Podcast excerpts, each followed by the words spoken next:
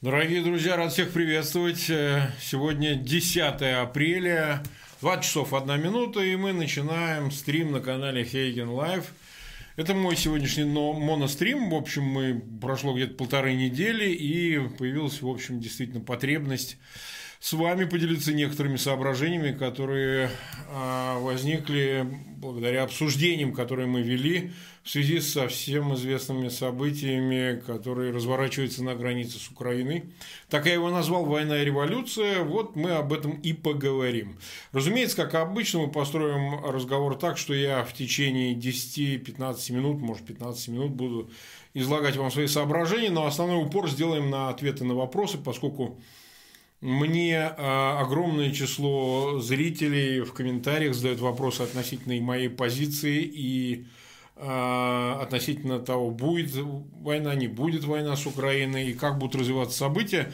Ну и поговорим о работе канала, это тоже представляет интерес. Надо сказать, что за последние месяцы у нас появилось очень много новых подписчиков, которые не так, чтобы хорошо ориентируются в том, что мы делаем на канале, поэтому всегда есть потребность раз за разом рассказать, почему мы призываем подписываться на канал, распространять э, эфиры, ссылки на эфиры в своих аккаунтах в социальных сетях, почему мы вообще расширяем собственно говоря, нашу аудиторию именно таким образом, но это все вещи, которые приходится раз за разом повторять.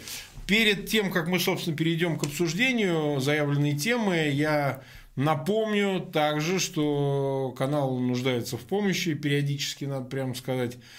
Если сочтете возможно, в описании к каналу и в описании к этому видео есть ссылки на а, разного рода финансовые площадки, где вы можете Э, донейтить и помочь работе канала, собственно говоря, это и PayPal, это и карта Сбербанка, ряд э, площадок э, типа Kiwi кошелек и Юмани, ну и так далее. То есть, как будет возможность, вы смотрите, как у вас получается. Ну, а если возможности нет, это не проблема, вы подписывайтесь на канал, потому что, напомню, также у нас, к несчастью, к большому сожалению, почти миллион человек, ну, чуть меньше, периодически это колеблет цифра от 700 тысяч до миллиона, смотрят выпуски нашего канала, наши эфиры, но не подписываются.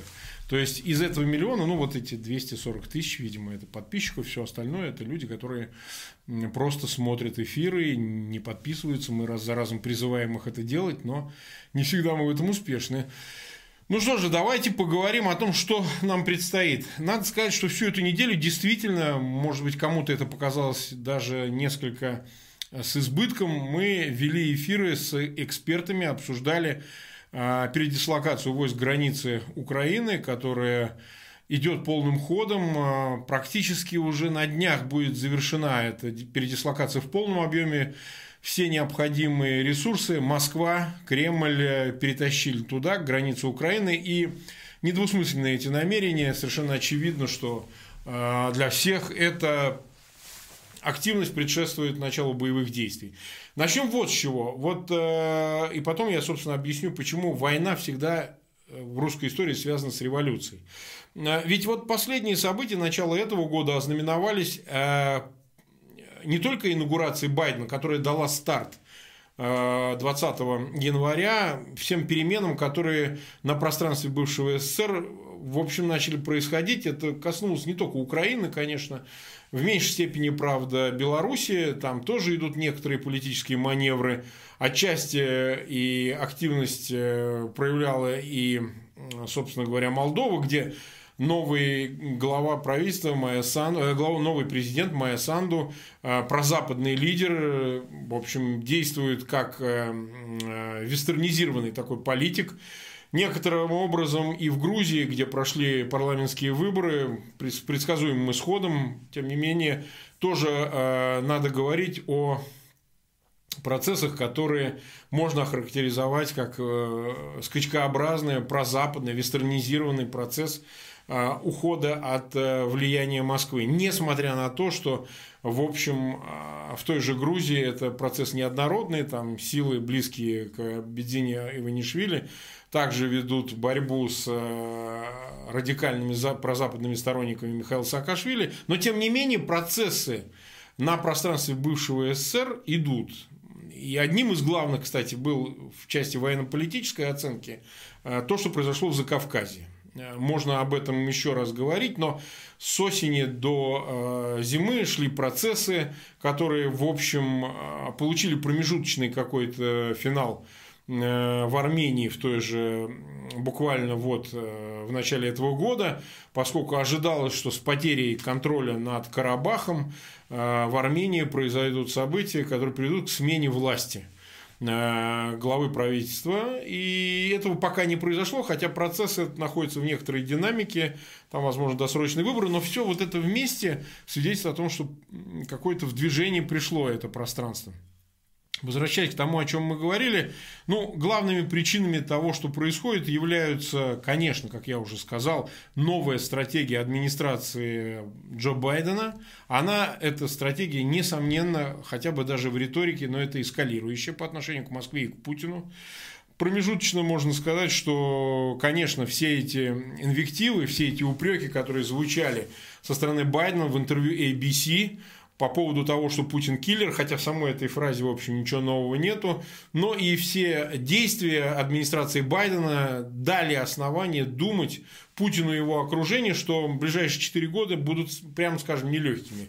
И на пространстве бывшего СССР, так сказать, восточноевропейском особенно, театре политическом а, будут происходить процессы, которые а, будут свидетельствовать о потере, будут характеризоваться потерей влияния Москвы как главной региональной а, державы, субмаргинальной, конечно, по-своему, но тем не менее, теряя эту силу, Москве надо предпринимать какие-то активные действия для того, чтобы вернуть это влияние. Ну и, собственно, подхвачено это было Киевом, если вы помните, с, там, с конца января, начала февраля года, откликаясь на запрос, который делает Вашингтон, э, президент Зеленский повел кампанию по ликвидации э, марионеточных этих сил э, в Киеве, в политической среде и в медиапространстве. И, в общем, добился известного успеха. Надо отдать ему должное, что Зеленский, Владимир Зеленский оказался президентом, способным на эти шаги, несмотря даже там в чем его упрекают, что это исключительно результат э, некого внешнего влияния. Тем не менее, сделано то, что сделано. РНБО, как один из органов, главных органов нынешней политической, политических действий, собственно говоря, украинского руководства, взял на себя ответственность за проведение э, вот этой политики по ликвидации московского влияния, кремлевского влияния в политикуме в Украине. И вот это все совпало с ожиданиями того, что Путин ответит, Путин ответит. И, собственно говоря, нельзя не соотносить эти события. Путин и решает ответить. Просто отвечает он однообразно. Мы это обсуждали не раз, поскольку для а, Кремля, для Путина лично, подобное поражение, то есть уход Украины, даже без Крыма и без части территории Донбасса, было бы поражением в большом геополитическом масштабе. Это бы означало, что Украина, как огромное восточнославянское государство, но если не считать Россию, Беларусь, конечно, несопоставимо меньше, э, уходит навсегда на Запад э, в структуры евроатлантического самоопределения, то есть это и НАТО, и Евросоюз и так далее. Неважно, сколько займет процесс интеграции, но вектор, если этот выбран, а выбран он будет окончательно и бесповоротно, все надежды Москвы на то, что со сменой администрации в 2019 году на Банковой Э, никакого регресса, никакого возврата к э, политике того же Януковича, про московской какой-то линии не произошло. На это надежды были, они серьезно возлагались. Стало окончательно понятно, как это решить, как остановить этот процесс. И Москва для себя, по-видимому, Путин э, определился. Мы судим об этом по той э, аналитической информации, которую и сами, э, в общем говоря, производим, беседуя с экспертами с разных совершенно сторон, которые оценивают американская, как американская сторона себя ведет. Э, из Украины нам сообщают эту информацию эксперты, которые оценивают то, что происходит в Киеве. И сами мы наблюдаем за тем, что происходит в пропагандистской среде в Москве и так далее, и так далее. Можно считать, что действительно намерение воевать у Кремля есть. Для этого не нужны инсайды, достаточно просто включить телевизор, включить компьютер и увидеть, что передислокация такого масштаба не может быть э, просто так. То есть вот это тезис о том, что это всего лишь попытка шантажа демонстративная, в том числе и ядерного шантажа, который точно абсолютно не грозит конкретными действиями, это все-таки критики не выдерживает, потому что подобного рода игры, они очень опасны, поскольку могут приводить к совершенно неожиданным последствиям, а, совершенно разным, потому что эта передислокация уже привела к тому, что а, силы НАТО, Вашингтон начали также передислоцировать отдельные Э, военные структуры в бассейн Черного моря, туда идут корабли ВМФ США, в, э, с базы Рамштайн в Германии идут грузы, это, безусловно, военные грузы в сторону Киева. Это, конечно, меняет несколько геополитическую картину. И если все это выйдет э, в никуда, в свисток со стороны Москвы, передислокация такого рода сил, личного состава, вооружений – Э, то это будет э, огромным поражением, поскольку геополитическая карта меняется прямо на глазах. Запад, однозначно выскажившись э, в поддержку независимости и территориальной целостности Украины, сам предпринимает действия по этой интеграции. Теперь Украине не надо просить Запад под угрозой военного вторжения Москвы предпринимает действия, которые в принципе предшествуют э, разного рода интеграционным действиям, которые бы Украина должна сама была бы инициировать и предпринимать. Теперь сам Запад это делает. И, безусловно, это, конечно, вызывает в Кремле э, чудовищное раздражение, желание остановить этот процесс, именно остановить, а не пытаться на него влиять, именно остановить. А другого способа, кроме военного, у Москвы нет, потому что переговорная площадка э, нормандского формата вот, по поводу Минских соглашений, она де-факто перестала функционировать. Нету ни саммитов, нету ни желания договариваться и нету э, однозначного понимания э, у всех сторон этого процесса, посредников и непосредственных участников, о том, как завершить этот Донбасский конфликт. Потому что противоречие между Москвой и Киевом неразрешимое. Москва хочет контролировать всю Украину через контроль Ордло, а Киев хочет э, реинтегрировать эту территорию, оккупированную сейчас э, Москвой, для того, чтобы сделать ее однородной с э, самим суверенным пространством Украины. Это невозможное и неразрешимое противоречие. Как известно, все тот же Клаузевиц говорил о том, что неразрешимые противоречия разрешаются часто войной. Говорят, знаете, на Кавказе, когда я был в Чечне во время войны, там говорили, чтобы остановить войну, надо воевать. Вот это тот самый случай, когда, собственно говоря, стороны не могут иным образом а, остановить это все, кроме как начать эту войну. Ну, безусловно, оккупантом и агрессором здесь выступает Кремль. Я уже говорил о том, что общество, собственно, никто не спрашивает. Это иллюзия думать, что вата, так называемая, может влиять на решение Кремля о том, начинать войну или ее останавливать. Она выключена, выведена за скобки в силу отсутствия собственной субъектности при принятии подобного рода решений. Но что представляет интерес для нас? Дело в том, что если вы оглянетесь на русскую историю, то все революции, которые случались, или подобные процессы, которые можно характеризовать как революции или коренное изменение, эм, они были следствием предшествующим им вовлечения Москвы, вовлечения России в войну. Ну, не будем далеко заходить, но даже если взять 20 э, век, Война, 900, э, война русско-японская и поражение, кстати, в ней привело к событиям революции 1905 года. Естественно, это была не единственная причина, но важная причина. Военное поражение сильно сказалось на э, самоощущении огромной части общества, которое считало эту войну, в общем-то, ненужной, войну бесполезной, но, тем не менее, так сказать, ее последствия э, вызвали революционные события, особенно в Москве, создание первых советов, которые, конечно, были разогнаны, последующие реакции, но реакции Столыпинской, например, когда он был министром внутренних дел, так сказать, э, занимался, собственно, подавлением мятежей, которые вспыхнули в стране, ну и в конечном итоге манифестом Николая II даровавшего, значит, э, представительный орган, Государственную Думу, которая начала свою работу. Да, она распускалась э, трижды, но тем не менее, я хочу сказать, что э, это был шаг в сторону в общем-то говоря, очень неуверенный, очень робкий, запоздалый, но в сторону создания э, конституционной системы. Ну, тогда это была конституционная монархия. До этого не дожили, но проекты основных законов, то, что можно было бы назвать Конституцией, э, обсуждались и были готовы к принятию, понимаете?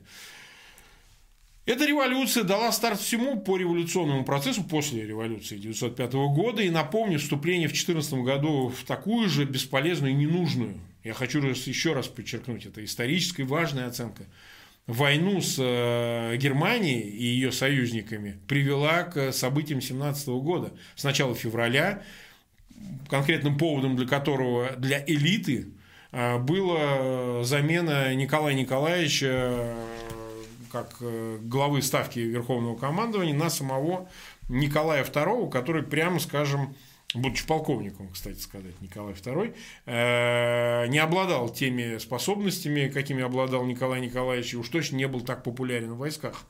Но помимо этого, конечно, были и причины, в общем-то, плохого ведения боевых действий. На эти действия влияли от Распутина до премьер-министра Штюрмера – и, собственно говоря, война в очередной раз стала неким важным триггером, который привел к революционному 17 году, который закончился очень печально с точки зрения э, всех последующих событий после октября 17 но тем не менее, сейчас мы рассматриваем это в разрезе исключительно связи войны и, а, э, и собственно, революции.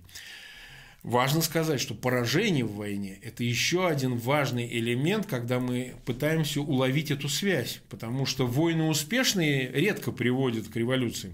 Они приводят э, зачастую к э, росту патриотических настроений, а если война не вполне справедливая, к известной национальной фанаберии.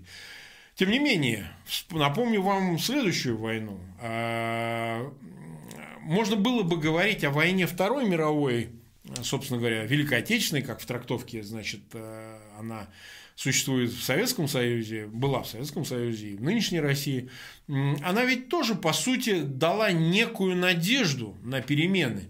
И эти перемены даже в той э, тотальной, тоталитарной системе, сталинской системе, это, кстати, единственный опыт за всю историю, длинную историю Европы, э, сталинская система была единственный тоталитарный опыт в Европе, потому что национал-социалистическая система, вы знаете, я уже не раз повторял свою концепцию, в общем-то тоталитарной системой не была. Эти небольшие, почти полтора десятилетия существования э, нацистов у власти, создание вот этого национал-социалистического государства назвать в полной мере тоталитарной нельзя, потому что, по моему э, разумению, потому э, что я не раз озвучивал, считаю, что в системах тотальных э, должна отсутствовать частная собственность, чтобы и они сложились как тоталитарные. В тех же системах, в которых частная собственность есть, э, это скорее системы авторитарные, даже если они идеологические, потому что авторитарные системы часто бывают идеологические и внеидеологические, но э, они могут обладать, эти авторитарные системы, тоталитарными элементами, каким и был, собственно говоря, национал-социалистическая Германия. Так вот, э, отчасти, кстати, поэтому в войне она и проиграла. Вот пресловутые пушки и масло. Тотальное э, огосударствление военного производства происходило только уже с началом Второй мировой войны, и то во втором ее этапе где-то с 42-43 года. 43 года. И тогда появились тоталитарные элементы. Но, тем не менее, Сталин после войны, вы знаете, видя эти эшелоны идущих обратно из э, Западной Европы, из Центральной Европы эм, составов с солдатами, горевшими в танках, умиравшими и так далее, которые увидели, Солженицын это отлично написал, в «Перепобедителе» описал, когда они увидели заходя в этим бюргером в подвалы, значит, э, видя эти висящие окорока, и тогда не понимая, что они, бывшие колхозники, увидели, как существует э, воевавшая Германия, значит, э, они несли с собой достаточно, скажем так, негативное представление о всей колхозной системе. Э, и были настроения в войсках э, среди военных в том, чтобы изменить это все, потому что невозможно выиграв в такой кровожадной войне, потеряв там миллионы и миллионы собственных соотечественников, своих собратьев-солдат, люди, возвращающиеся с фронта, не хотели жить под э, пятой репрессий. И я вам скажу, что на первом этапе была отменена даже смертная казнь, заменена на 25 лет. Потом ее только через несколько лет снова вернули смертную казнь. Да, внесудебные казни существовали, но все-таки это было с помпой объявлено, что люди, которые победили в войне, имеют право на то, чтобы в стране, в общем, ослаб режим репрессий. И на какой-то момент иллюзия этого, она была. Равно как и то Сталина за русский народ, народ-победитель, это была попытка придать этой тоталитарной машине некие национальные черты. И роль церкви, и много чего еще. И даже в хозяйственной жизни попытка реализовать какие-то очень усеченные реформы, знаменитая группа Кузнецова-Вознесенского, это тоже в каком-то смысле была попытка перемен. Удав, неудавшийся, закончившийся, как и весь этот процесс, ну, условный такой, мы называем его либерализацией, но попытки, значит, изменить положение вещей, закончившийся ничем, группа, ленинградская группа Вознесенского-Кузнецова была расстреляна, смертная казнь была возвращена под предлогом противостояния с теперь уже поствоенным Западом, который Э, начал холодную войну, по мнению Советского Союза, начались, вы знаете, Корея и все остальное, то, что, в общем, привело э, к некому откату обратно, опять же, к всем тем репрессиям, которые привели, в свою очередь, уже и к расстрелам, и к э, делу врачей, и в том числе попыткам новых депортаций народов, евреев собирались отправить. И, в общем, Сталин очень вовремя умер в марте 1953 года, не успев реализовать весь этот план по а, возобновлению нового витка репрессий против э, собственного народа. Но так или иначе, война, как вы видите, опять послужила вот известным триггером в такая большая война, такая масштабная война послужила триггером к переменам, которые так и не смогли реализоваться, хотя если смотреть на эти вещи в некой более длинной исторической ретроспективе, то после смерти Сталина такая либерализация началась.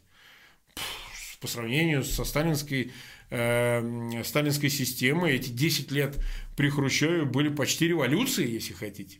И последний этап, очень важный демонстрация, э, с точки зрения демонстрации исторической перспективы связи война-революция, это события в Афганистане. Вы знаете, вхождение в 1979 году ограниченного якобы контингента, война в Афганистане, длившаяся без малого 10 лет, привела, собственно говоря, к последствиям ничуть не менее революционным, потому что Естественно, это было не единственное событие, которое вынудило пойти путем перестройки, так называемых ограниченных перемен э, Политбюро, вообще советское руководство. Но это было тоже важным этапом, потому что именно афганская война выявила слабость советского ВПК, который проигрывал совершенно определенно э, ВПК западному, поскольку поддержка Вашингтоном движение сопротивления, движение муджахедов привело к очевидным провалам со стороны сугубо военной. Э, на протяжении стольких лет не удалось добиться окончательного военного успеха в Афганистане. И поставка стингеров, которыми сбивали военные самолеты и вертолеты, советских э, войск, э, это, это было важным знаменателем, через который э, сумма-то, в общем, складывалась отрицательная. Попытка была изменить, провести реформы, в том числе и в первую очередь в, в советском ВПК. Кончилась эта гонкой вооружений, как вы помните, на последнем этапе, который через блеф э, про противоракетной обороны, запущенной администрацией Рейгана, удалось добиться того, что советская распределительная система не выдержала этого напряжения, пошла на это ослабление, и это ослабление привело к революционным событиям 1991 года. Теперь от этой исторической ретроспективы вернемся к э, дню сегодняшнему. Да, на протяжении этих 20 лет Путин не раз воевал. Затевал военные конфликты, абсолютно необоснованные. Э, вдогонку после них уже подводилась база, такая неявно Э, декларируемая имперская, такого камбэка к Советскому Союзу 2.0, вот так это обозначали разные, в разные периоды, но всем все-таки э, вернулись ровно к той же парадигме, что мы должны восстановить СССР, мы должны восстановить э, Россию в границах, которые она имела, ну пусть плюс-минус, там, перед революцией 17 года, перед распадом СССР в 91 году в декабре мы должны вновь так сказать, собирать земли.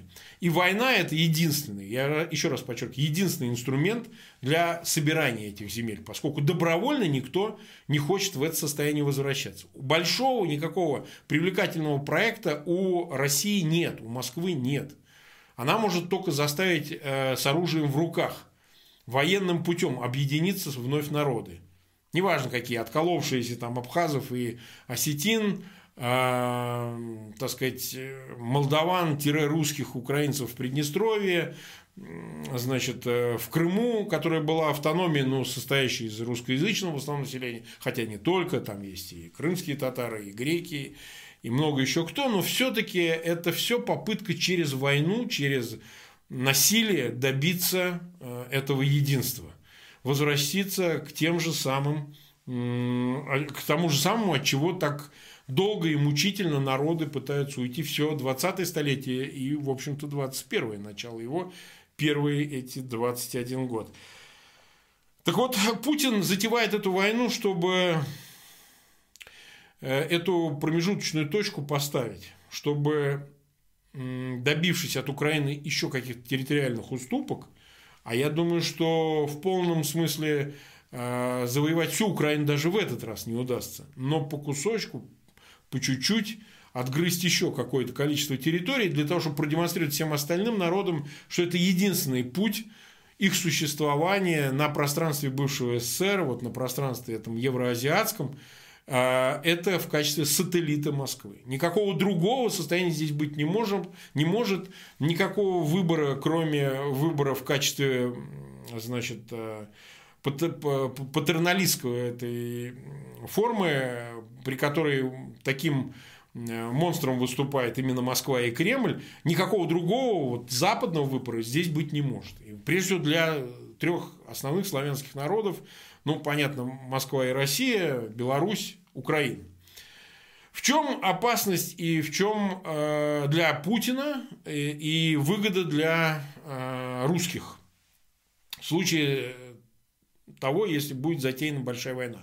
Не факт, что она, конечно, случится. Вполне может быть, что действия США и западных союзников НАТО остановят эту кампанию, военную кампанию, которая намечена на лето, весну-лето этого года. И целей своих она может не добиться, и поэтому Кремль может остановиться. Но все-таки а, если эта кампания начнется, то есть две опасности, которые э, Кремль может учитывать, но не в полном объеме, не осознавать до конца, к чему они могут привести. Это военное поражение, если мы его рассматриваем как одна из возможных опций. Не факт, что они потерпят это поражение, но если это военное поражение произойдет, то как раз сбудется концепция, которая долго продвигалась отдельными лидерами оппозиции, Каспаров часто об этом говорил, что большое военное поражение, да и Андрей Андреевич Пьянковский, который у нас выступает периодически на канале, говорили о том, что большое военное поражение может стать некой предпосылкой для выражения недовольства внутри системы, элиты, но и э,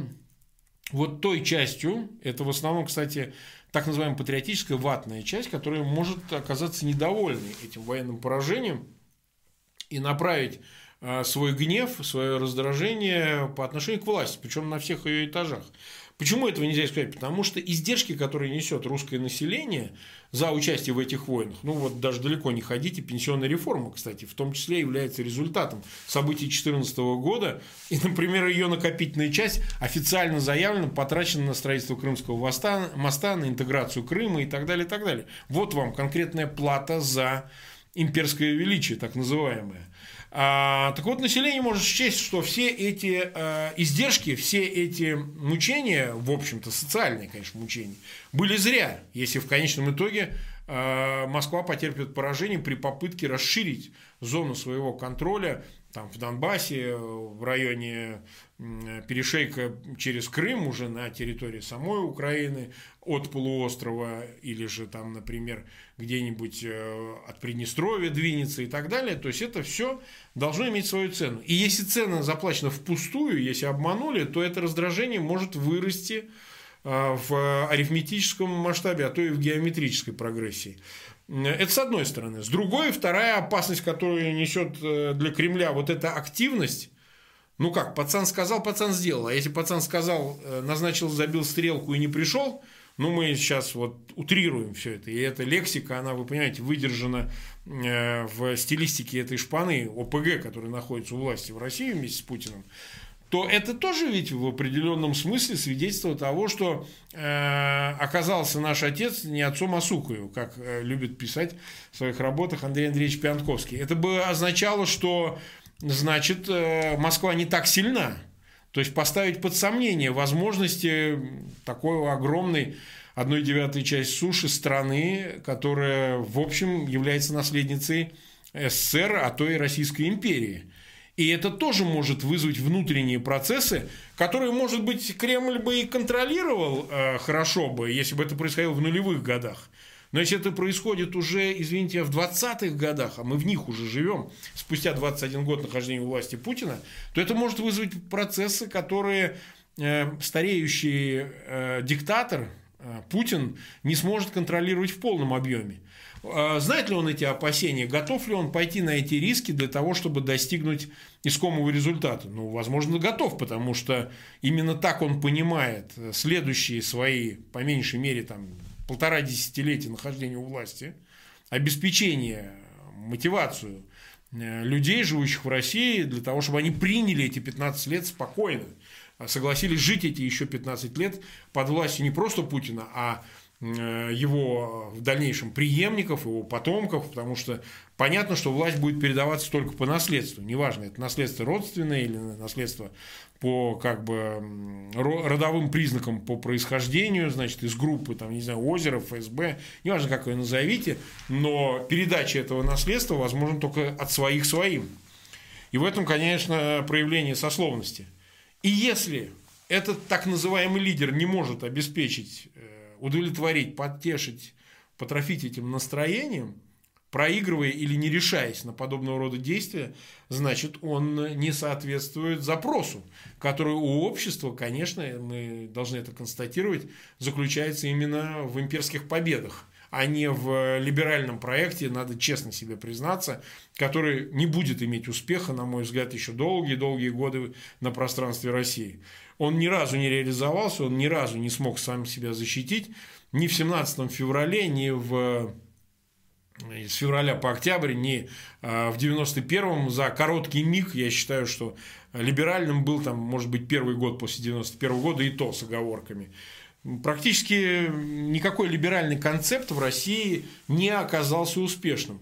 А вот э, имперско-патриотический, причем в крайних его проявлениях, он всегда получал спрос среди российского обывателя. И мы должны это учитывать, что новая Россия, которая избавится, если от Путина, не факт, что будет именно либеральной. Это надо честно и спокойно признавать. Мы должны со всей очевидностью говорить о том, что силы, обладающие возможностями к свержению нынешнего власти, это силы не либеральные. И именно в силу этого они способны на подобного рода шаг. Э, завершая вот эту часть, я могу сказать, что мы стоим на пороге очень значительного, я еще раз подчеркиваю, очень значительного э, изменения, возможного изменения ситуации в России. Такого, который мы не могли наблюдать в течение этих последних двух десятилетий, поскольку не было таких э, вызовов, которые бы могли быть чреваты поражением власти Путина. Ни в Грузии, ни, в общем-то, в Чечне, ни даже на первом этапе в Украине в 2014 году представить себе поражение большого масштаба, которое бы вызвало бы внутренние процессы внутри России, которые бы привели к смене власти в России, в общем, не приходится. Мы не можем себе представить, чтобы эти события могли бы повлиять на устойчивость власти Путина. А вот сейчас они могут повлиять, поскольку много факторов сошлись вместе.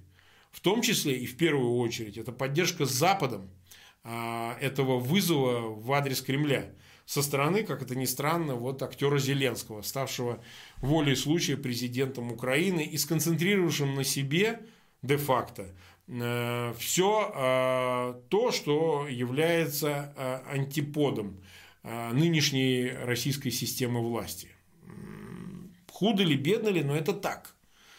Поэтому надо сказать, что представление о том, что это все игрушки, о том, что войны не будет, и то, что это все лишь для того, чтобы обеспечить переговоры с Байденом, найти общий язык, договориться. Но, повторяю, это критики не выдерживает, поскольку есть разные способы, но не такие рискованные для того, чтобы а, обеспечить тот же результат. Для этого есть гораздо более проверенные и лучшие способы коррупция, а, личные отношения, Вась-Вась и тому подобное. То, что не раз использовалось российской политической элитой. Для этого есть, так сказать, свои прокси, свои агенты, свои уполномоченные типа Чубайсов, которые с этой задачей всегда, в общем-то, справлялись.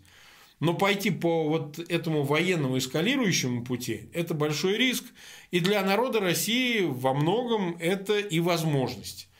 Безусловно, в нынешних условиях, когда э, общество фактически милитаризовано в пользу действующей власти, представить себе э, активную роль э, граждан, обывателей в смене этой власти, ну, не приходится. Хотя, еще раз повторяю, они могут инструментально выступить объектом э, возмущения, используемым теми же элитами для того, чтобы пересмотреть прежний консенсус в отношении Путина.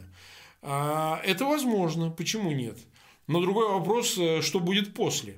Этот вопрос, конечно, стоит открытым, мы этому посвятим еще какие-то следующие передачи, но я еще раз просил бы вас, моих зрителей действительно внимательно присмотреться, пристально присмотреться э, о связи войны и революции, смены власти в России, так как это в исторической ретроспективе происходило, для того, чтобы понять э, всю глубину процесса, который, в общем, пока еще не предсказуем, с одной стороны, а с другой стороны, в какой-то степени все-таки зависит от самих людей.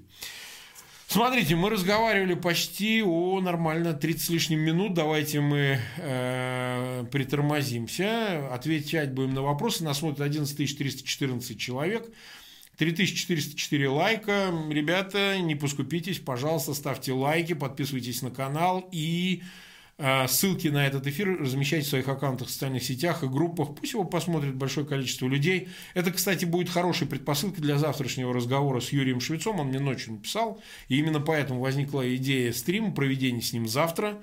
А, у пропасти, так будет называться завтрашний а, эфир. И мы будем как раз обсуждать какую-то новую информацию, полученную им в Вашингтоне, по поводу предстоящих возможных событий, связанных со вторжением Москвы Э, в Украину. Так, ну что же, давайте поотвечаем на ваши вопросы. Сначала я отвечу на вопросы наших постоянных э, зрителей спонсоров. Э, ну что уж, не будем их обижать. Так, Так, Алена Шапкина спрашивает. Невзоров говорил, что в наше время войну развязывать не надо. Достаточно дожать экономику врага, особенно в нашем случае, и дожимать нечего. Ваше мнение? Ну, я не очень понял контекст. Это имеется в виду, что Москва Москве не надо развязывать войну и дожимать экономику? Или же это в отношении Москвы направлено на дожатие? Вы знаете, э, несмотря на то, что я являюсь сторонником такого Ван Кревельда, который говорит, что война теперь современного типа, не надо обязательно втыкать флаг в поверженную землю противника, все-таки я вам хочу сказать, война остается войной. Во всяком случае, на пространстве бывшего СССР здесь все остается по-прежнему. Посмотрите на войну в Закавказье. Можно было дожимать э, Ереван э, экономически, он несопоставим по своему экономическому потенциалу с Азербайджаном, но все-таки пока флаг не воткнул, ты не победил. Что касается Москвы, здесь ведь тоже вопрос интересный. Кто, э, если речь идет о Москве, ее дожимать просто санкциями, этот процесс идет, но не дожали. Если говорить об Украине, то тут тоже ведь, вы понимаете, вы-то дожимаете, а с другой стороны, там появляются союзники, которые не дают дожать.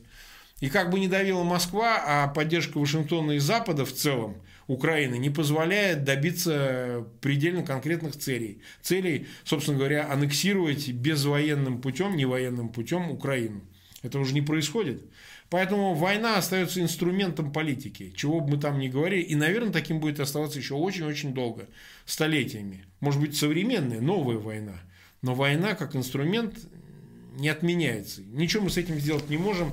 Я, кстати, хочу добавить, что из Украины единичные были комментарии с упреками мой адрес, что Фейгин смакует войну. Такая алармистская у него неделя вышла, где выступают э, спикеры, эксперты, которые постоянно говорят о неизбежности, неотвратимости войны. Я хочу подчеркнуть, что вы должны понять, что наш канал не пропагандистский. Он не провоцирует войну, он ее не пропагандирует, он ее изучает. Повлиять мы на нее не можем, надо честно в этом признаться. Даже если наш канал смотрит те, кто эту войну затевает, или их там помощники, советники, это не меняет положение вещей. Они собирают информацию, но мы не обладаем инструментом давления для того, чтобы предотвратить надвигающийся. Но мы готовим людей принять эти обстоятельства а, в том случае, если они становятся неотвратимыми. Людям лучше знать о том, что эта война может случиться, нежели засунув голову в песок, как я последний раз, по-моему, с Мальцевым употребил это сравнение, со всем известным страусом, который подставляет задницу, упрятав голову поглубже. Не надо прятать э, голову, не надо подставлять задницу. Нужно обратным образом действовать. Нужно задницу закапывать, а голову, наоборот, поднимать повыше, для того, чтобы видеть, что происходит. Поэтому давайте дальше поедем. Всем привет, тут пишут. Спасибо за эфир. Э, Илья Дашевский, спасибо. Так, так, так, вопрос больше нет. Мар, добрый вечер. Очень хочется узнать ваше мнение о ТВ-канале «Дождь» и радиостанции «Серебряный дождь». Ну, а какое тут мнение? «Серебряный дождь» – это коммерческая радиостанция, полудохлая, по-моему. Там у них все время периодические проблемы. Вообще формат, кстати сказать, радио точек, она, оно заканчивается. Это не политические радиостанции, это обычное развлекательное радио. Несмотря на то, что там тоже есть какие-то разговорные новостные блоки, это ни на что не влияет. Что касается телеканала «Дождь», ну что, «Дождь» – это хороший журналистский проект, э, в общем, контролируемый из Кремля, через, в общем, средства, которые выделяются этому каналу, через э, редакционную политику, которую осуществляют супруги небезызвестные владельцы этой, формальные владельцы радиостанции, э, телеканала, я извиняюсь.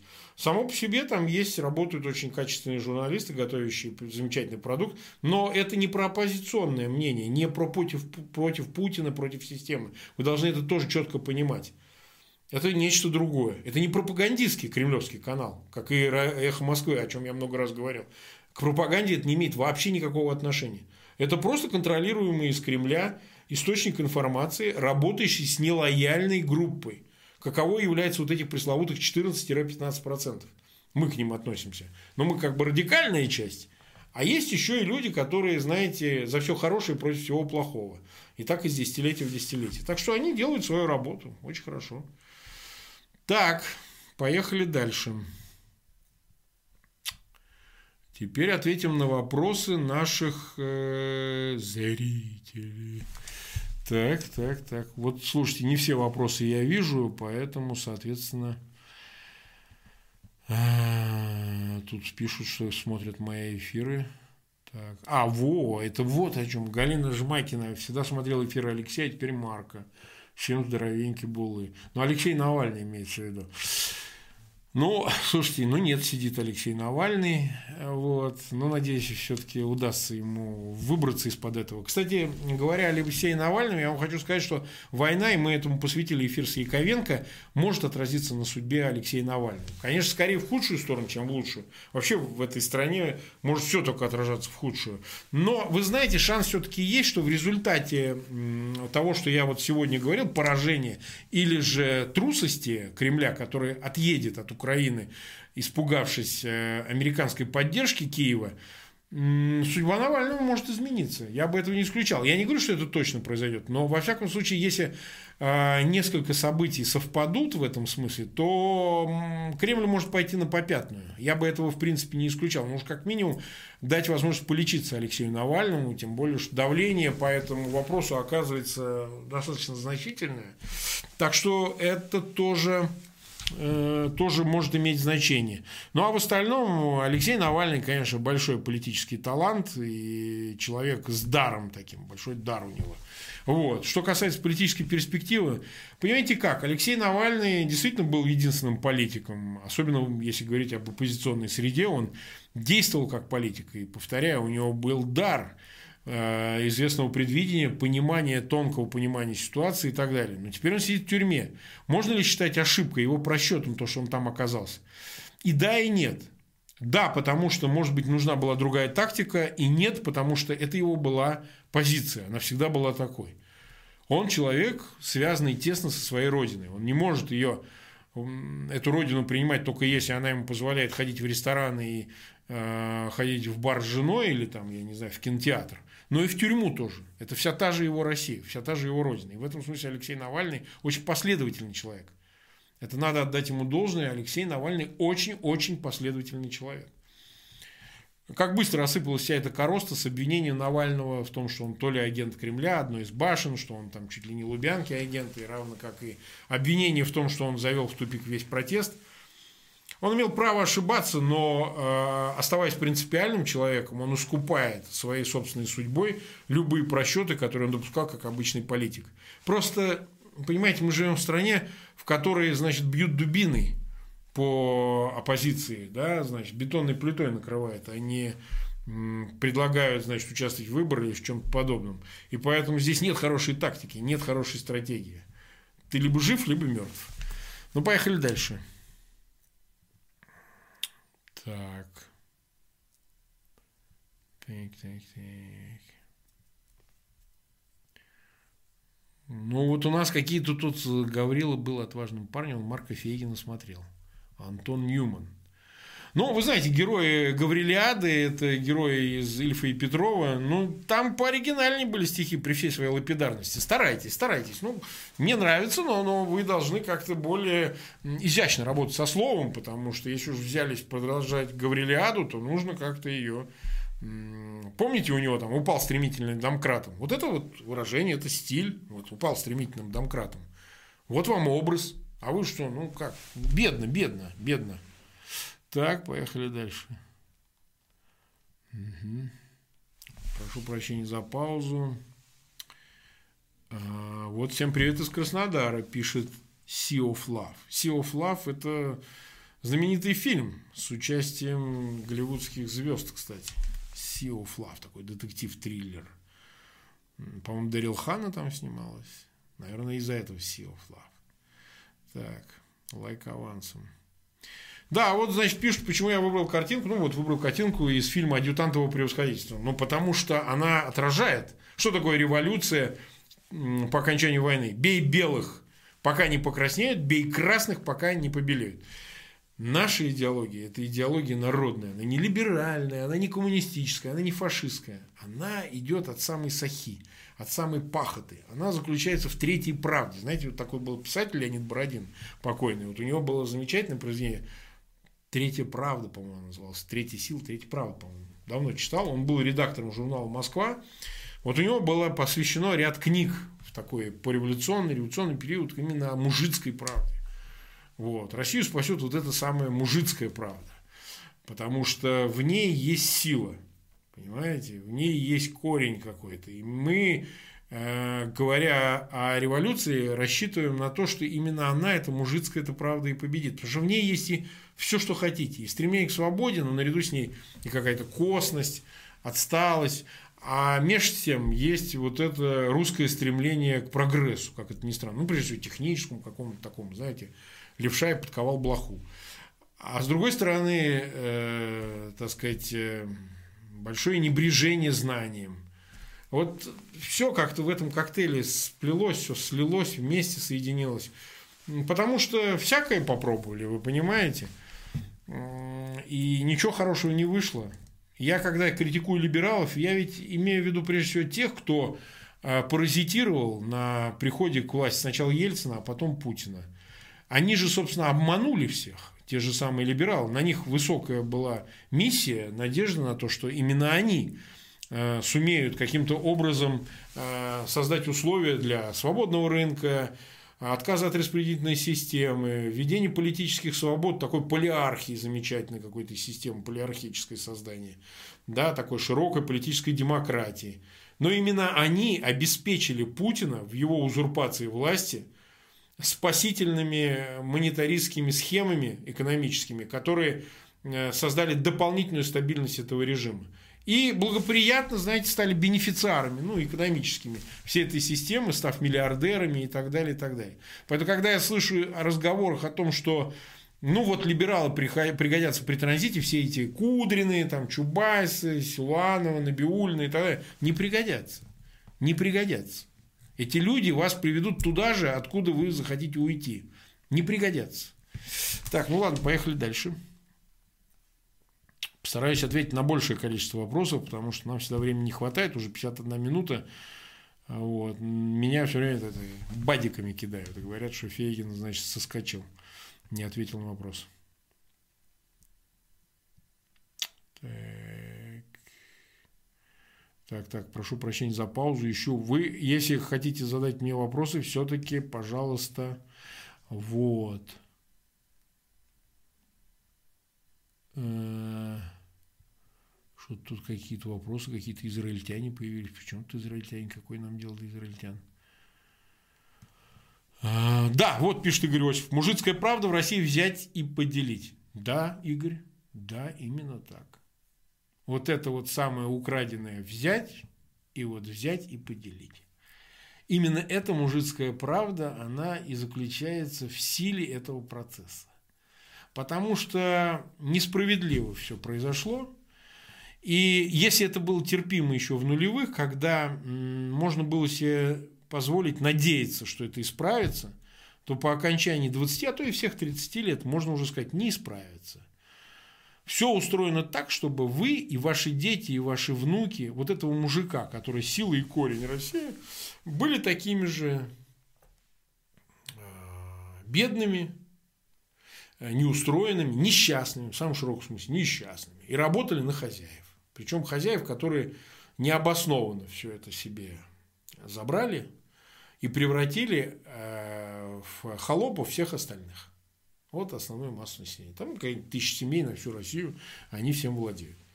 Противопоставить этому невозможно, знаете, чмокающего интеллигента-либерала с Пенсне, который будет попрекать этого хозяина значит, в том, что он морально нечистоплотен, поскольку живет от трудов обычных людей.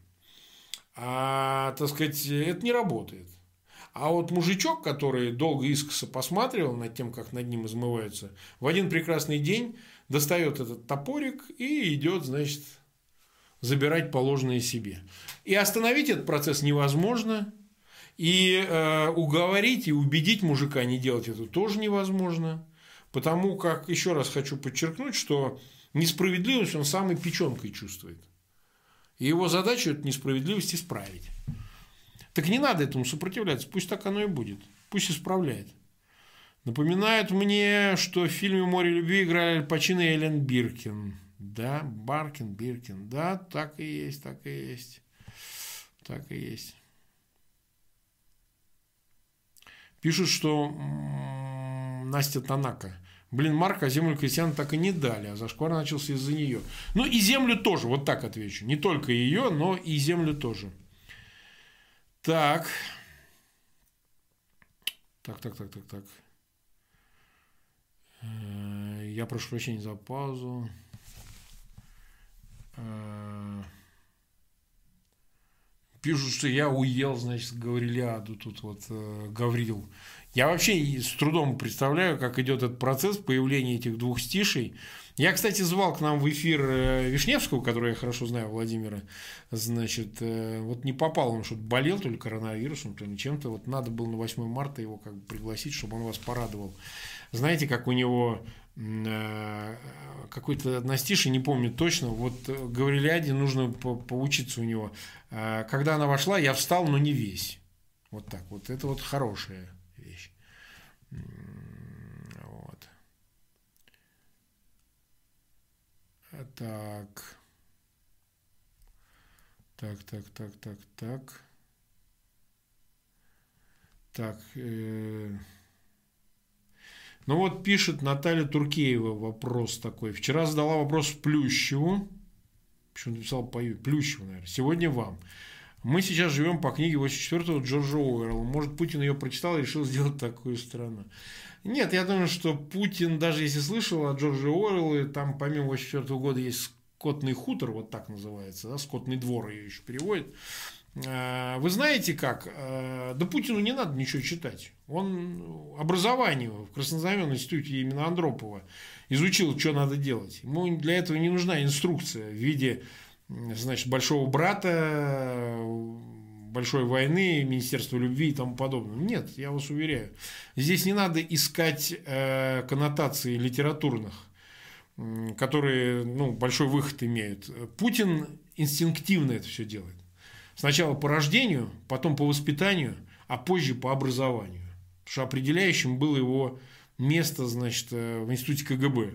А не его Ленинградский университет, где он закончил, кстати сказать, юридический факультет. Тот еще юрист, мать его. Так. Ну вот, пишут, что вопрос сообщает, что Россия открыла армейскую полевую больницу недалеко от Украины. Получается, Россия не бряцает оружие. Но об этом сказал адмирал э, генерал Ходжес, бывший глава сил НАТО в Европе, по-моему. Он заявил о том, что как только будут создавать полевые госпитали в местах дислокации у границы э, с Украиной э, российские вооруженные силы, значит, точно они собираются. Вот при разворачивании этих госпиталей, значит, точно есть намерение начать военную кампанию.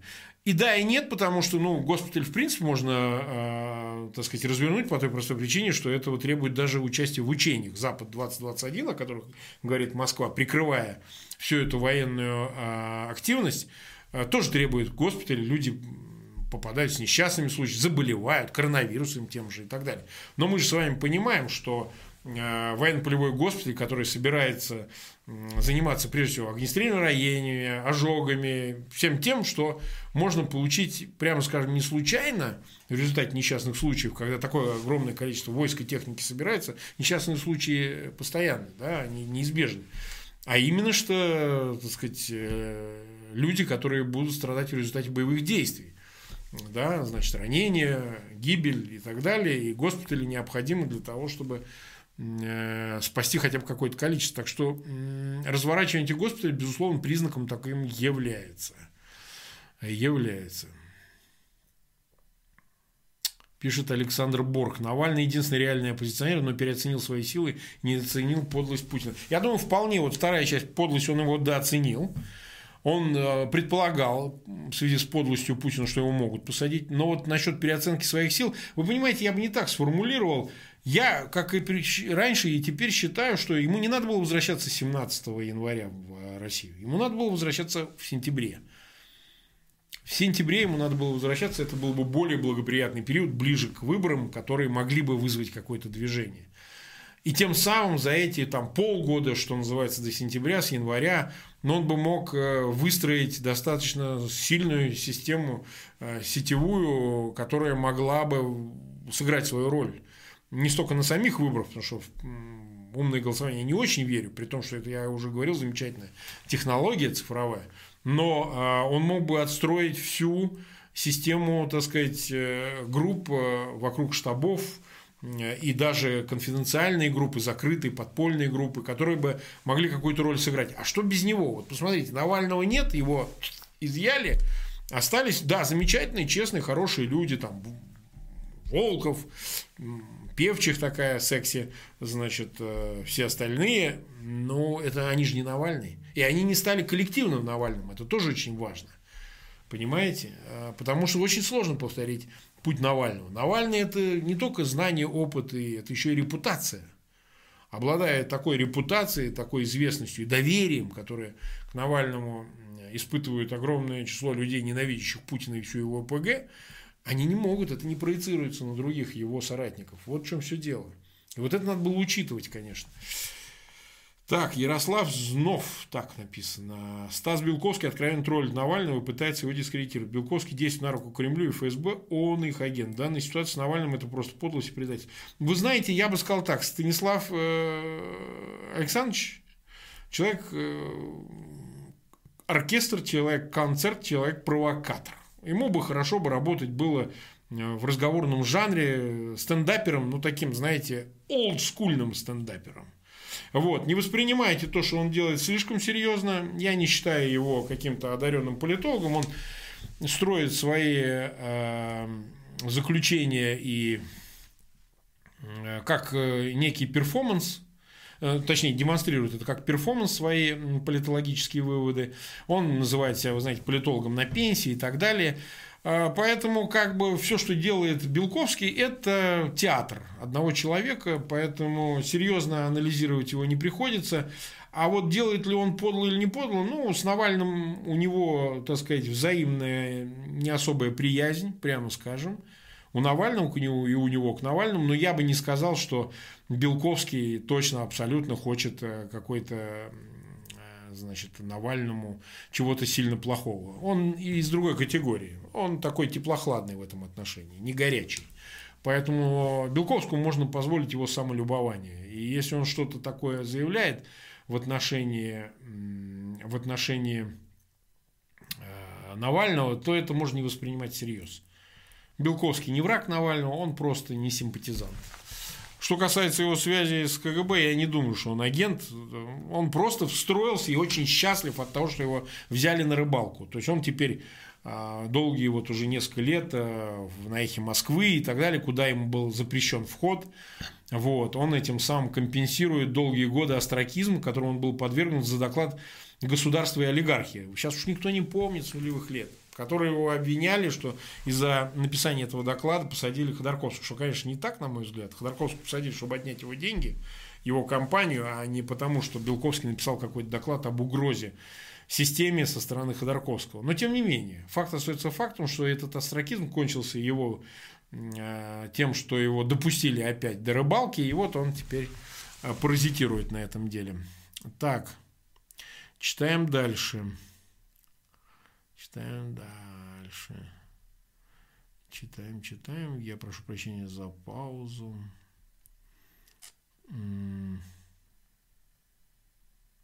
Ну, тут какой-то Леха Кузнецкий задает просто какой-то инфернальный вопрос. Марк, почему израильтяне должны быть на стороне оппозиции? Россия стерла Сирию, постепенно разлагается. Зачем мешать Путину? Почему оппозиция считает, что за границей поможет? А почему тут израильтяне? Израильтяне вообще, по-моему, никакой роли не играют. Э, можно их оставить вообще в покое. Э, Жалман Капизов. Так написано, Жаламан Капизов написано. Марк, какой вы видите Россию через 10 лет после сегодняшней власти? Ну, вы знаете, что это дело неблагодарное прогнозировать. Если двух вариантах. Если этой власти не будет, Россия будет приблизительно такой, как сейчас, но только с э, большей свободой. Если же останется система такой, какая она есть, и будет огрубляться еще больше, будет ли Россия вопрос? Будет ли Россия? Так, поехали дальше. Э, перескакивает собака чат. Когда-то прыгает. Что-то у нас УБС-студия так работает. Марк Захарович, какого мнения об адвокате Иване Миронове, Игорь Иванов? Я его не видел э, в процессе, поэтому не могу об этом судить. Да, я с ним знаком шапошно, но не знаю, какой он адвокат. Так. Э, так, так, так. Сейчас, сейчас, сейчас, сейчас. Ага. Так, э, Марк, либералы считают, что нужны честные выборы с допуском всех кандидатов всех партий. Почему вы против либералов? Владимир Иванов. Вы правда верите, что призывы либералов будут услышаны о проведении честных выборов? Я еще раз э, хочу подчеркнуть, что э, значит, вопрос ведь не заключается в том, что кто-то здесь против выборов и против свободы. Это не монополия либералов на свободу, на э, политическую систему, в которой есть разделение властей, на политическую демократию, это не либеральная э, собственность. Я, например, консерватор по взглядам. Вот. Но, еще раз повторяю, это не э, собственность монопольная либералов. Не путайте, что либералы в русском изводе – это в основном такое леволиберальное, близкое к власти, между прочим, часто производная от этой власти среда, московская интеллигентская, которая э, на этой истории сильно паразитирует, потому что они готовы идти не до конца, а до какой-то промежуточной стадии, которая безопасна, потому что давайте будем призывать к свободным выборам. Кого? Путина призывать к свободным выборам? Кого призывать к выборам свободным? И как вообще реализовать этот лозунг, э, молясь на э, мирный протест, который уже себя полностью исчерпал за эти 20 лет? Чего добился мирный протест? Чего добились эти призывы? Вот почему мы критикуем, собственно, умное голосование, при том, еще раз повторяю, это талантливая технология, замечательная технология, только в системе, в которой выборы есть. А если выборов нет, то вот этот тезис о том, что благодаря умному голосованию возникнет некая точка бифуркации, некое напряжение внутри системы, которое позволит улицы, в свою очередь, использовать это напряжение для того, чтобы добиться своих целей. Это очень умозрительная конструкция. Очень умозрительная конструкция. С другой стороны, можно сказать, что вы тем самым легитимизируете процесс, который выборами не является в принципе. Так что, ну, это дискуссионный вопрос. А что, у нас разве какая-то монополия на это все? Поэтому пока до сегодняшнего дня выборы не явились ни разу за эти 20 там, с лишним лет инструментом, который бы позволил добиться изменений внутри России, внутри системы власти. Ни разу. Просто назовите мне хоть раз этот пример. Даже те, кто в результате этих путинских выборов приходил в власти, как вот мэр Якутска, вот это Сардарова, по-моему, как э, другие персонажи, Фургал тот же, да? И чем они кончили? Это обнуляет, в принципе, всю эту систему, потому что ну, это невозможно э, добиться результата не просто через выборы как инструмент, а посредством выборов сформировать власть. Вас все равно либо посадят, либо отставят, либо э, еще что-нибудь сделают, и, в общем, все это теряет смысл. Так. Вопрос Дива. Марк, если снимут санкции по Донбассу, но оставят по Крыму, мы это сильно почувствуем? Никто не снимет никаких санкций, Див. Никаких санкций снято не будет. Москве бы хотелось разменять э, э, отказ от вторжения тем, чтобы согласились с невступлением Украины в НАТО, с отказом от евроинтеграции, об особом статусе Крыма, об особом статусе Ордло в составе Украины, ну и так далее, и так далее. В том числе и отказа от ряда санкций, которые уже анонсированы. Но этого не будет. Санкции не могут быть отменены, потому что Москва не сделала того, что от нее требует в обмен на отказ от санкций, прекращение санкций. Поэтому нет, такого не будет, поэтому этот умозрительный выбор между донбасскими санкциями и крымскими. Марк э, Алина 76 Ту спрашивает. Как вы думаете, есть ли у властей какой-то план на долгосрочную перспективу лет на 25, или они живут одним днем? Вот они жили одним днем. Конечно, никаких планов у них никогда не было. Все их планы мы слышали там. Повысить пенсии, повысить это, зарплаты минимальные и так далее. В итоге они вам просто повысили пенсии, да, но только возраст, а не минимальный размер. Значит, э, нет, конечно, они жили всегда одним днем, а сейчас они еще хуже стали. Они заставляют жить одним днем население. Сами-то они живут э, совершенно отдельной жизнью, которая не характеризуется ни 25 годами, ни одним днем.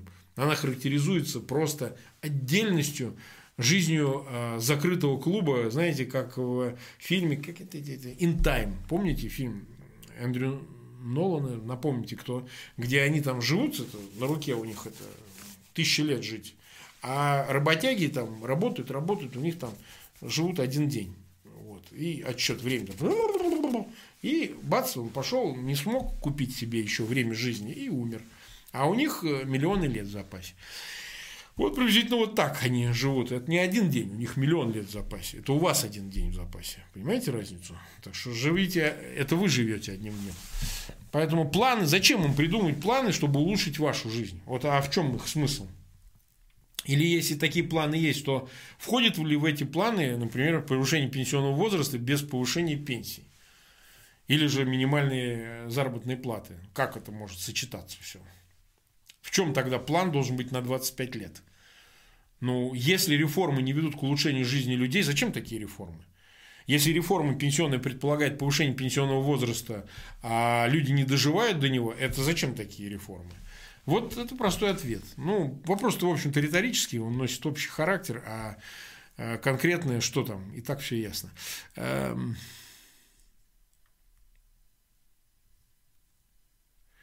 Ну, вот Лариса Литвинова спрашивает Марк Захарович, а если, развязав войну с Украиной, Россия начнет трещать по швам? Так она и начнет трещать по швам. Только это процесс не одномоментный. Это не так, что она брак, и все, и распалась. Нет, это будет какой-то процесс, рассчитанный на там, какое-то достаточно продолжительное время. Я бы этого не исключал. А, Петро спрашивает, Марк, а вы не думали, что Пух хочет пробить коридор к воде для Крыма, а не взять Киев? И это тоже. Нет, Киев-то он хотел бы взять, но скорее даже более вероятен план пробивания к воде коридора. Почему нет? Ну да. Но это же все равно сказывается в большом масштабе. Это же не так, что вы вышли с Чонгары, дошли там до Днепровского канала и дальше для того, чтобы вам не перекрыли выше этот канал, а, так сказать, э, это никак не скажется на положении Киева, на внутренней ситуации в целом в Украине. Как это? Потерять еще куски территорий в Донбассе, в, значит, э, в континентальной Украине, граничащей с полуостровом Крым, да, и так далее. Нет, так не будет, потому что это тоже удар по Киеву, захват канала, понимаете? Вот о чем речь. Конечно, у него планы разные. Потому что отличайте планы э, генштаба, который вот вам раз, два, три, четыре, пять. Давайте реализуем Б, С, Д, Е и А. А планы геополитического масштаба, они у Путина в голове. Они заключаются в том, что Украина должна стать частью э, этой московской орды. И он это озвучивает. Ну, не он лично, а его все эти значит, сателлиты, они же открыто это озвучивают пропагандисты, чиновники. Они же все об этом говорят. Вот Козак, что он говорит? Мы вынуждены, говорит, будем вмешаться. Куда вмешаться? Зачем вмешаться? Это другое государство, чужая страна. Куда вы собрались вмешаться? Кто вас зовет туда, понимаете? Ну, они вмешаться. Это интересная логика. Взять в Донбассе, понараздавать сотни тысяч российских паспортов, а потом говорить, ну там же наши люди, мы их теперь будем защищать. Вы зачем паспорта-то раздавали? Но если вы их раздавали, так пожалуйста, вы, пожалуйста, людей этих из Донбасса перевезите в Россию, дайте им дома, квартиры, дайте им работу, дайте им эти паспорта, пусть они тогда живут. А что вы делаете? Вы просто раздаете вместо денег, вместо благ, вместо благ вы раздаете вот эти фантики в виде паспортов. А он что-нибудь дает, он от чего-нибудь защищает? Нет, вы только в войну вместе с этими паспортами в дополнение, в нагрузку, значит, э, продаете этим самым новообретенным гражданам, неофитам этим донбасским. Вот.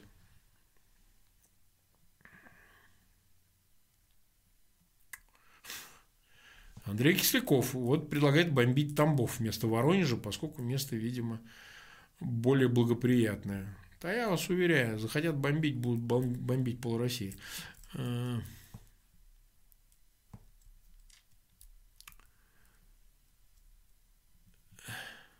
Так, так, так. Так. Мы уже час 10 минут уже в эфире. Давайте еще немножко прям отвечу. Э, вот пишет Таги Тагиев. Ваши гости противоречат, противоречат с эскалацией наших войск на границе с Украиной. Как вы думаете, война будет, ваше мнение? Ну, не знаю. Таги, наверное, не сразу э, с начала выпуска присутствовал. Я уже сказал, что я больше склоняюсь, подчеркиваю, больше склоняюсь к тому, что это кончится войной, чем это обойдется. Вот таково мое мнение. Но это совершенно не значит, что мы обречены на войну. Просто действия США могут привести к тому, что Москва испугается. Но значит ли это, что Путину простят все эти скачки, значит, передислокации войск, все эти заявления его э, присных, его окружения, а, а потом отыгрыш назад, в силу того, что испугался Вашингтон. Тоже, согласитесь, ситуация непростого выбора для него.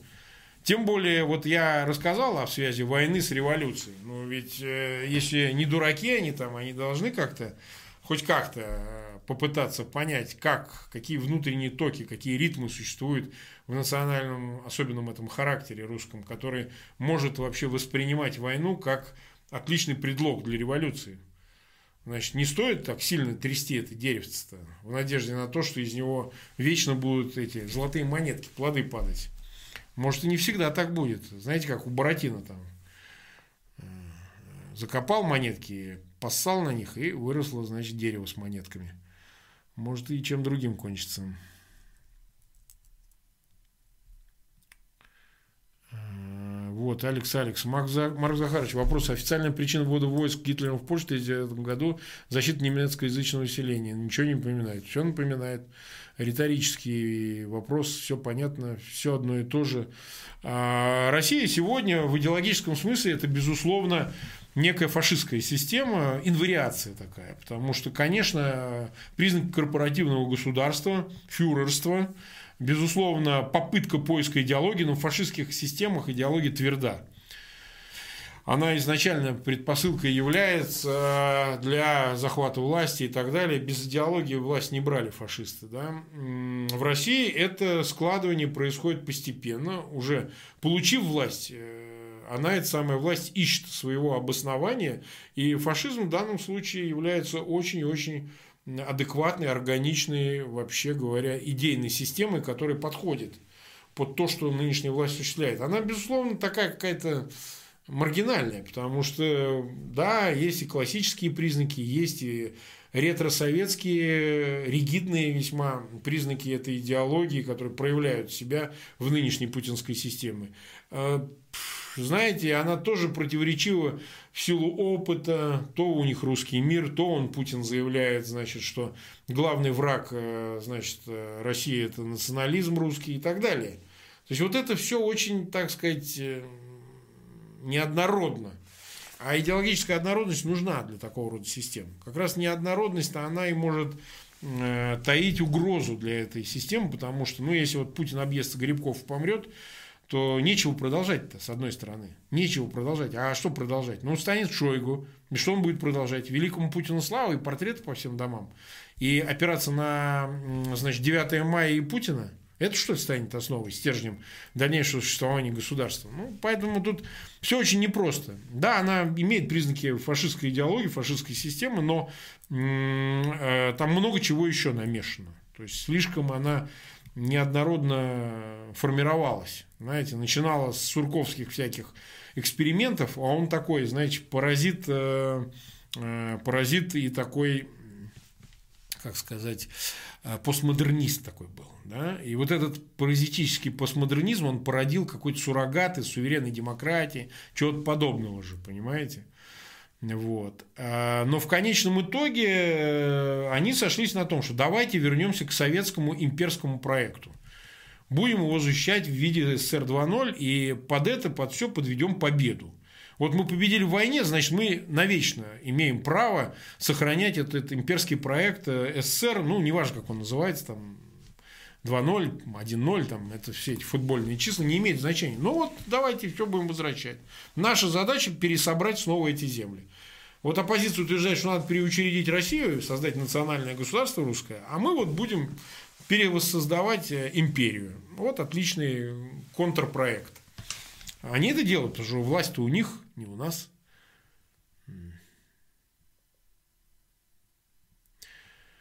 Кэти пишет, что не кажется ли вам, что, в общем, Россия потеряла вопрос, э, перешла грань, за которой уже только радикальный способ смены ее возможен. Но это очевидная вещь, это уже общее место, нам уже нечего тут обсуждать.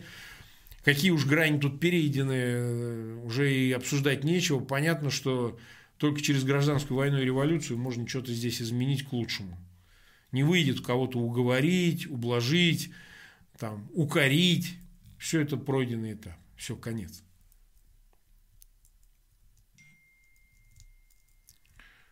Хм. Оза фрукт. Ну, Марк, надо с помощью дронов сыпать на большие города листовки, чтобы зомбированные ящиком читали. А что им мешает в интернете читать те же листовки или там мой канал смотреть, или Навального и так далее. Думаю, что мы все-таки в 21 веке пока еще можем позволить себе более элегантные способы распространения идей. Так что возвращаться совсем уж к листовкам на заборах, мне кажется, это какая-то архаика странная, несмотря на использование дронов. Ну что ж, дорогие друзья, час, э, почти 20 минут мы в эфире. Ну, я постарался сегодня вас поразвлекать, с одной стороны, с другой, рассказать вещи, которые то ли радуют вас, то ли наоборот – Э, скорбное какое-то на вас производит впечатление, но в любом случае мы продолжаем э, обсуждать тему войны и ее последствия в наших эфирах. Еще раз напоминаю, завтра у нас э, в 20 часов выступает Юрий Швец, бывший сотрудник резидентуры ПГУ КГБ в Вашингтоне. Что-то он там узнал такое. В американском истеблишменте обсуждают, собственно, перспективу войны Москвы с Украиной. Э, в понедельник у нас выступает Федор Крашенинников. Мне кажется, это тоже очень важно послушать его соображения по поводу предстоящих э, событий в апреле-мае. Еще раз, вас э, напоминаю, еще раз вам напоминаю, пожалуйста, ссылки на этот эфир размещайте в своих аккаунтах в социальных сетях и группах. Пожалуйста, подписывайтесь на канал, убеждайте подписываться тех, кто не подписан еще. Рассылайте эти ссылки в э, мессенджерах своим друзьям, своим знакомым, тем, кто подписан на разные каналы в YouTube. Нам это очень важно. Наша задача не в том, чтобы набирать сухую цифру подписчиков, а в том, чтобы эти люди становились идейными противниками власти, усваивали наш материал с целью для того, чтобы хоть как-то научиться противостоять всему, всему этому аду. А мы прикладное пособие, если хотите. Мы инструмент для изменений. Это не такая высокая миссия, просто, знаете, как в «Крепком орешке» Брюс Уиллис сказал, я бы и рад бы себе эту миссию снять, некому поручить, никого не осталось. Так и тут занялся я этим каналом, потому что никого не осталось. Помните об этом. В конце концов, не будет когда-нибудь меня, но кто-то подхватит эстафету и ту, которую я смогу ему передать. Всем спасибо, ребята. Приходите завтра. Обязательно в 20.00 будем продолжать обсуждать э, все эти темы недели. Всем пока. Не болейте. Всего хорошего.